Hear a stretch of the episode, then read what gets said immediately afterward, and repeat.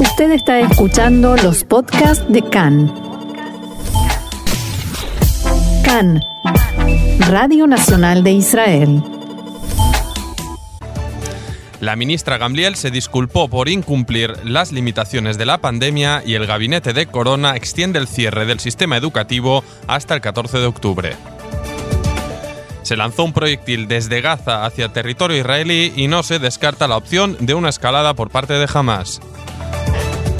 Y el presidente de Estados Unidos, Donald Trump, volvió esta madrugada a la Casa Blanca tras tres días de hospitalización por el COVID-19.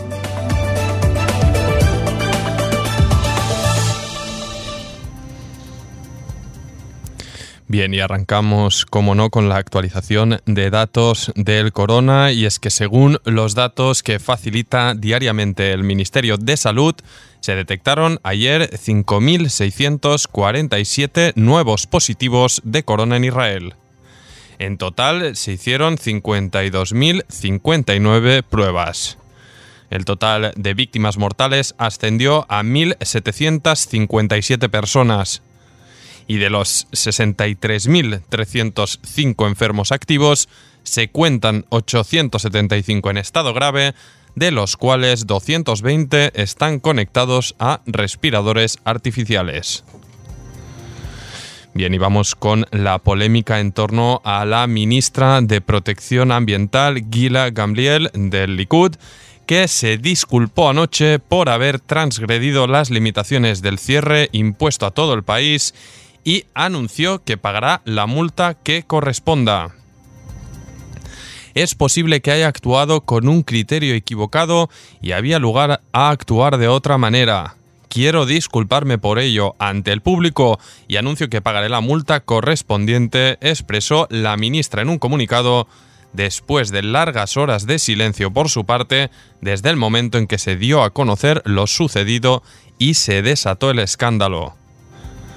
Según reveló, el diario Haaretz, la ministra Gamliel, que vive en Tel Aviv, viajó a Tiberiades en la víspera de Yom Kippur a la casa de la familia de su suegro, Habib Dimri, ubicada a 150 kilómetros de su residencia, en momentos en que las restricciones del cierre indican que está prohibido alejarse a más de un kilómetro del hogar. Gamliel asistió a la sinagoga en Tiberíades para las plegarias de Yom Kippur, donde, según se supo después, al menos 10 personas contrajeron el coronavirus. Gamliel regresó a su casa en Tel Aviv al día siguiente, después que se descubriera que su esposo se había contagiado y entró en aislamiento. Después también ella recibió el mismo diagnóstico positivo. Y en la investigación epidemiológica, Gamliel dijo que se había contagiado de su chofer, pero el hecho de que su marido y otra integrante de la familia también se enfermaron despertó la sospecha de los investigadores, ya que ellos no habían estado en contacto con el chofer en ningún momento. Y entonces cuando los investigadores del Ministerio de Salud volvieron a llamarla, Gamliel dijo que en Yom Kippur asistió a la sinagoga familiar, pero no mencionó que la sinagoga no estaba en Tel Aviv, sino algo más al norte, en Tiberíades.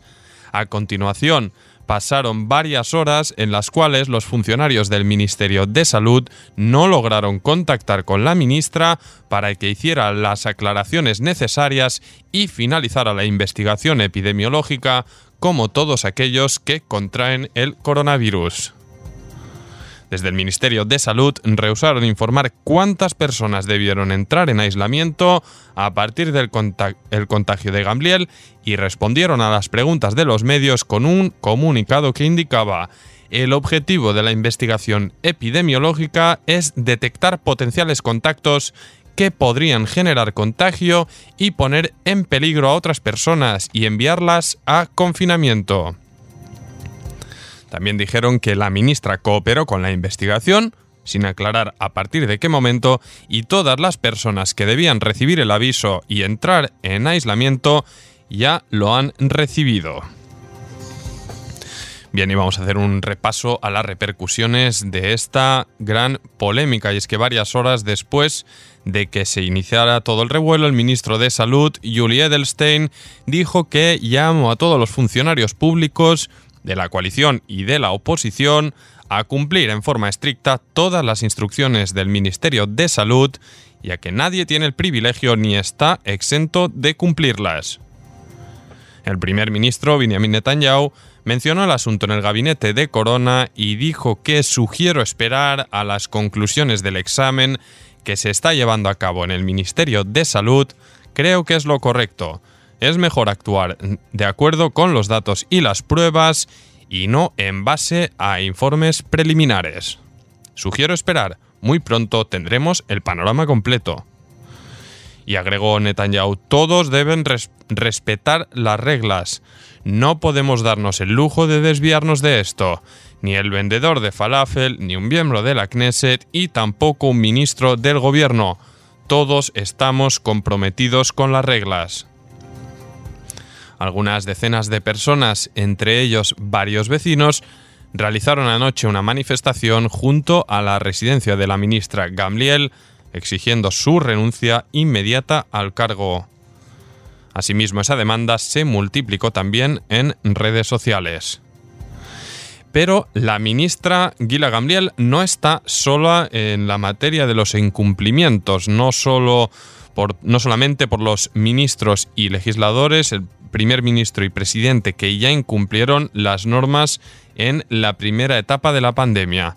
Se pudo saber que en los últimos días el legislador Mickey Levy del partido Yeshatid transgredió en dos ocasiones la obligación de estar en aislamiento y por ello deberá retirarse de la comisión parlamentaria de coronavirus de la que formaba parte, al menos hasta ahora. Y en la noche de Rosh Hashanah, las nietas del parlamentario lo visitaron y estuvieron en su casa durante varias horas. Además, también se supo que estuvo en la suká de su hijo en Mebaseret Zion la primera noche de Sukkot. El portavoz del jefe de la oposición y líder de Yesh Atid, Yair Lapid, difundió anoche un comunicado en el que indicaba que Lapid conversó con Levy y acordaron que el legislador dejará su puesto en la comisión de Corona debido a su incumplimiento de las restricciones. Mickey Levy se disculpó y, por supuesto, pagará la multa que se le imponga. Bien, y el gabinete del coronavirus se reunió ayer y debatió, entre otros temas, el central que es la salida del cierre. Por ahora, la única decisión tomada en la reunión fue la extensión del cierre del sistema educativo hasta el 14 de octubre, la cual es meramente una decisión formal, ya que el cierre general se había extendido ya previamente, al menos hasta esa fecha. Ayer por la tarde, Khan publicó que la estimación del gabinete es que el cierre se extienda por al menos otras dos semanas. Fuentes dentro del, gabinete expresaron que el próximo, el próximo lunes en la reunión será posible que se tomen medidas de flexibilización en cuanto a las restricciones. Por el momento se trataría de la posibilidad de reabrir parte de los negocios que no dan atención al público, así como también la apertura de los jardines de infantes, para la cual el Ministerio de Salud ha puesto como condición una disminución en la tasa de contagio por debajo del 0.8 y que los contagios reportados sean menos de 2.000 casos diarios. En este punto, no está del todo claro si esto realmente sucederá, ya que la última vez que la tasa de contagios descendió a un porcentaje similar fue en el mes de mayo. Sin embargo, funcionarios del gabinete afirman que el próximo lunes se tomarán decisiones en cuanto a la flexibilización de algunas pautas. Por otro lado, el esquema de salida del cierre presentado a los ministros por el coordinador nacional en la lucha contra el corona, el profesor Ronnie Gamzo, prevé que los alumnos de primero a tercer grado vuelvan a las aulas cuando el número de casos diarios baje a mil. Por su parte, los alumnos de cuarto grado en adelante volverían a las aulas solo cuando los contagios hayan descendido a 200 casos por día. Durante el debate de gabinete se produjeron, como no, roces entre el ministro de Hacienda, Israel Katz, y el ministro de Salud, Julie Edelstein, a propósito de la apertura de parte de los comercios después de Holamoed, los días de la festividad de Sukkot que no son considerados festivos. El ministro Katz, quien contó con el apoyo de Azul y Blanco, se posicionó a favor de la apertura, mientras que el primer ministro Benjamin Netanyahu se opuso e insistió con continuar el cierre sin nuevas flexibilizaciones. En el debate, Katz atacó al ministro de Salud, dijo no tienen el monopolio en cuanto al esquema del cierre, no hablamos sobre cerrar la economía por completo. Debemos preparar las cosas de forma conjunta entre el Ministerio de Salud y el de Hacienda, expresó el ministro y agregó que sugiero que haya un esquema acordado por todos. No puede ser que el Ministerio de Salud determine un esquema y este sea aceptado de forma automática. Netanyahu durante el debate expresó que por el momento hay un cauto optimismo, pero no debemos ni endurecer ni suavizar las medidas. No estoy dispuesto a discutir sobre las flexibilizaciones hasta la próxima semana. Y además Netanyahu llamó directamente, apeló directamente al sector ultraortodoxo para que evite los festejos. Dijo fácilmente, la alegría puede convertirse en tragedia. Los mismos rabinos han llamado a evitar este año los festejos, recordó el primer ministro. Por otro lado, el ministro de Seguridad Interna, Mirohana, junto al Departamento de Seguridad Nacional, sugirieron durante la reunión que solo los israelíes que posean permisos personales a su nombre puedan circular por las rutas interurbanas. La propuesta se planteó después de que la policía y el Departamento de Seguridad Nacional advirtieran de la complejidad que conlleva hacer cumplir las regulaciones debido a la dificultad de distinguir a los trabajadores considerados vitales de los que no lo son. Sobre esta propuesta, el primer ministro alterno y ministro de Defensa Benny Gantz expresó desacuerdo y dijo, si el descenso de los contagios continúa, hay que abrir los jardines de infantes y los negocios sin atención al público. Además, el ministro de Defensa también se refirió a la discusión sobre la violencia en las manifestaciones y dijo nosotros como líderes debemos pronunciarnos contra la violencia. No estoy dispuesto a aceptar que se golpee a una mujer de 57 años, ni que se golpee a los manifestantes, ni que se ataque a la policía. Nos hallamos en un punto muy peligroso. Si se derrama sangre aquí, ¿qué le diremos a la sociedad? se preguntaba el primer ministro alterno. Bien, y miles de hasídicos y residentes de la ciudad de Ashdod participaron ayer del funeral del Rebe de Pittsburgh, el rabino Mordechai Issachar Ber Leifer, que falleció a causa del corona a los 64 años. La policía estaba al tanto del funeral y planeaba cerrar una de las calles, pero finalmente permitió el ingreso de miles de personas al lugar. El jefe de policía interino, Moti Cohen, se refirió al suceso y declaró que hay una falta de obediencia y de voluntad de dialogar con los agentes por parte de la sociedad ultraortodoxa. El punto crítico será el sábado, donde se realizarán muchos eventos y se esperan enfrentamientos difíciles con la policía.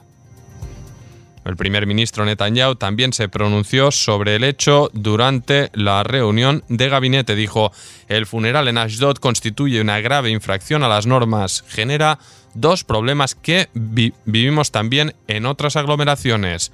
Propaga el virus y descose la unidad y esto es inaceptable. Mientras tanto, decenas de personas rezaron ayer en la sinagoga Poalei Agudat Israel en Bnei Brak los disturbios tuvieron lugar fuera de la misma después de que la policía intentó pues eh, dispersar, dispersar a los congregados y la cerró por un corto tiempo. Sin embargo, durante la noche los feligreses la reabrieron y oraron nuevamente. Ya vemos que hay una desconexión total entre el sector ultraortodoxo y el sector político y las reglas que intenta imponer la policía en estos lugares, en estos barrios y ciudades.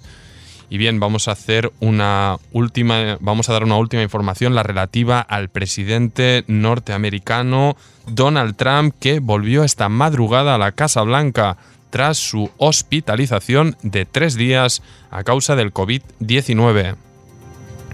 El presidente escribió en su perfil de Twitter que pronto estará de regreso para la recta final antes de las elecciones. Dijo, aprendí muchísimo del virus del corona y hay algo seguro, no logrará controlaros, no le tengan miedo. Lo venceréis, tenemos el material médico y las mejores medicinas que se desarrollan últimamente. Por otro lado, su contrincante en las elecciones, el demócrata Joe Biden, afirmó que está dispuesto a fijar un nuevo cara a cara con Trump si los expertos aclaran que no supondrá un riesgo sanitario. El jefe del equipo médico de la Casa Blanca, Mark Meadows, explicó en conversación con el canal Fox News que habló con Trump y sintió una mejora de su estado la pasada noche. Añadió que está predispuesto a volver al trabajo y que durante el día de hoy se acordará con sus médicos el tratamiento a seguir. Otro doctor que participa en los cuidados al presidente afirmó que se está usando dexamatasona para tratarle. Según la Agencia Nacional Estadounidense NIH, al cargo de investigaciones biomédicas, se trata de un medicamento que no se suministra a la mayoría de enfermos en estado leve. Este producto suele usarse en tratamientos de falta de oxígeno o esteroides, pero tiene riesgos también de desarrollar inflamaciones o de hacer colapsar el sistema. El Washington Post reportó en la noche de ayer que Trump explicó a sus asistentes que se aburría durante su estancia en el hospital y que estaba harto de ver la cobertura sobre su ingreso. La noche anterior, Trump salió del hospital, recordemos, en un coche oficial para saludar a seguidores suyos congregados a las puertas del hospital. Y por otra parte, el Wall Street Journal reportó que el presidente recibió resultados positivos de corona ya el pasado jueves en la mañana y esperó a tener una prueba extra hasta que decidió revelar el resultado positivo de su coronavirus. Y es que tras el lanzamiento anoche de un proyectil desde la franja de Gaza hacia Israel, que activó las alarmas en la comunidad fronteriza de Kerem Shalom y estalló en terreno abierto sin causar heridos o daños, una fuente de seguridad afirmó a Khan que no se descarta la opción de una escalada por parte de Hamas. Dijo, hay varios eventos que pueden influir en la situación entre los que destacó el transfer de millones de dólares cataríes que mantienen a flote la precaria economía de Gaza y cuyas reservas están a punto de terminar, y el proceso creciente de normalización de relaciones entre Israel y países árabes de la región, algo que obviamente no es del agrado del grupo islamista. Ambas cuestiones podrían empujar tanto a Hamas como incluso a la yihad islámica a forzar un empeoramiento de la situación en la zona sur en la frontera. A su vez, la fuente de seguridad no mostró optimismo respecto a un acuerdo con Hamas que permita el canje de los cuerpos de los soldados israelíes muertos en combate, así como de dos civiles cautivos que cruzaron a la franja, ya que siguen sin acordarse las condiciones para la negociación. Tras el lanzamiento de ayer, Tzal replicó con un bombardeo aéreo sobre una posición militar de Hamas al sur de la franja de Gaza. Y otra información, un año después del ataque en la sinagoga de la ciudad de Heil, un nuevo ataque antisemita golpea a Alemania. El último domingo, un hombre vestido con prendas militares y que portaba una pala hirió con esta a un estudiante judío frente a la sinagoga de la ciudad de Hamburgo. Los guardias del templo lograron detener al agresor. El rabino de la comunidad, Shlomo Bistritsky, expresó después del ataque que un año después del ataque en Heil nosotros no queremos solidaridad, queremos hechos. Dos semanas antes, la canciller Angela Merkel expresaba en el acto de conmemoración de los 70 años desde la fundación del Consejo Centro de Judíos Alemanes que el antisemitismo en el país nunca desaparecerá y muchos judíos se sienten inseguros en él. Y agregó, es parte de nuestra realidad cotidiana y provoca una gran preocupación. El año pasado, también durante las festividades de Tishrei, la comunidad judía en Alemania sufrió un ataque cerca de una sinagoga en la misma ciudad de Heil. El tirador documentó parte del ataque con una cámara y según los registros se lo podía ver tratando de entrar en la sinagoga y disparando a la puerta.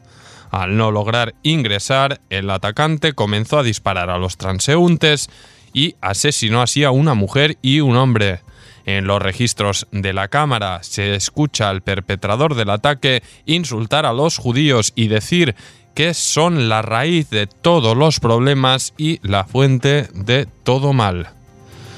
Despreciable y lamentable, obviamente, sin más comentarios que añadir. Y otra información, una sorprendente entrevista del ex jefe de la inteligencia de Arabia Saudí, Bandar bin Sultan, que habló con el canal Al Arabilla y cargó duramente contra lo que consideró fracasos de los líderes palestinos a la hora de llegar a acuerdos con Israel y también por alinearse con los enemigos de Riyadh. Dijo, la causa palestina es una causa justa, pero sus defensores son unos fracasados. La causa israelí es injusta, pero sus defensores son exitosos. Esto resume los eventos de los últimos 70 o 75 años, expresó Bin Sultan, que fue también embajador en Washington por más de 30 años y en su retorno a Riyadh siguió ocupando altos cargos de inteligencia, insistió que el liderazgo palestino ignoró los consejos saudíes.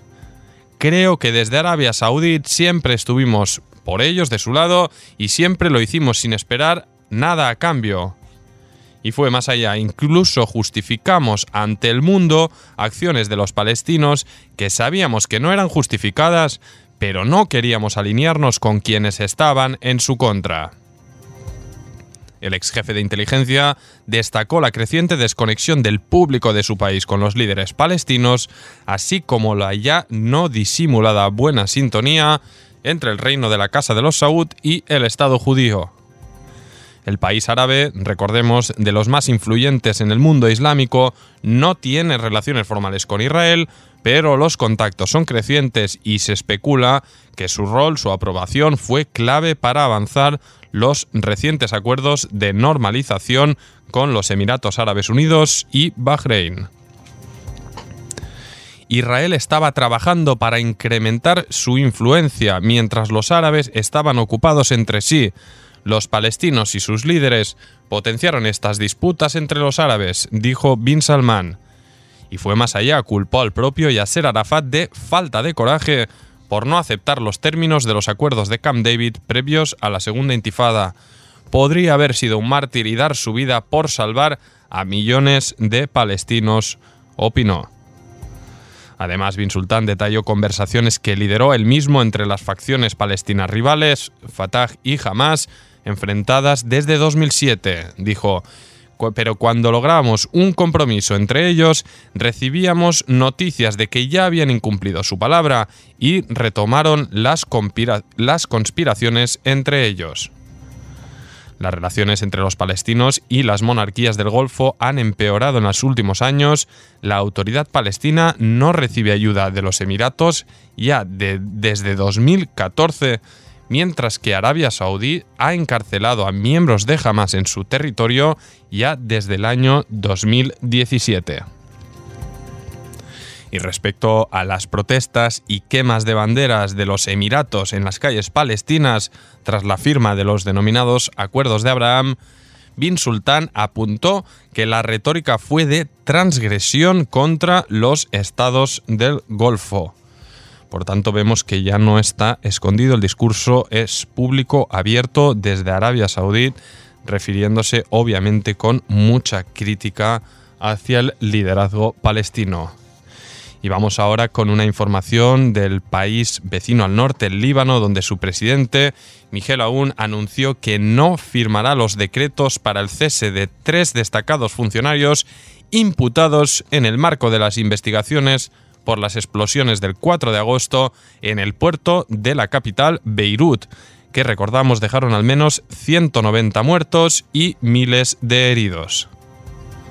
El director de Transporte Terrestre y Marítimo, Abdel Hafiz Kaisi, el director general del puerto, Hassan Koraitem, y el jefe de aduanas, Badri Daher, cercano al presidente, fueron arrestados por la explosión que mató a más de 190 personas, recordamos, y hirió al menos a 6.500. La presidencia libanesa informó que aún no firmará esos decretos hasta que haya una decisión adoptada por el Consejo de Ministros. El presidente está obligado, según las exigencias de su juramento, a respetar la Constitución y las leyes libanesas, según señala la presidencia en el comunicado, y sostiene que el decreto para cesar a un funcionario de primer nivel llega a disposición del primer ministro y debe ser aprobado por el Consejo de Ministros. Pero en el Líbano no hay en este momento un primer ministro con verdadera autoridad y el gobierno se encuentra en funciones a la espera de un acuerdo entre los bloques sobre la composición del Ejecutivo. Respecto a la propia investigación, de estas brutales explosiones en el puerto de Beirut. Hasta el momento hay 20 detenidos, entre ellos varios funcionarios de alto rango del puerto, a quienes se acusa de negligencia en el almacenamiento y mantenimiento de las cerca de 2.500 toneladas de nitrato de amonio que estallaron en el lugar. El exministro de Justicia, Ibrahim Najjar, dijo a la agencia France Press que la decisión del presidente será muy mal recibida por el público y aparecerá como un desaire a la justicia, un gesto destinado a proteger a los sospechosos.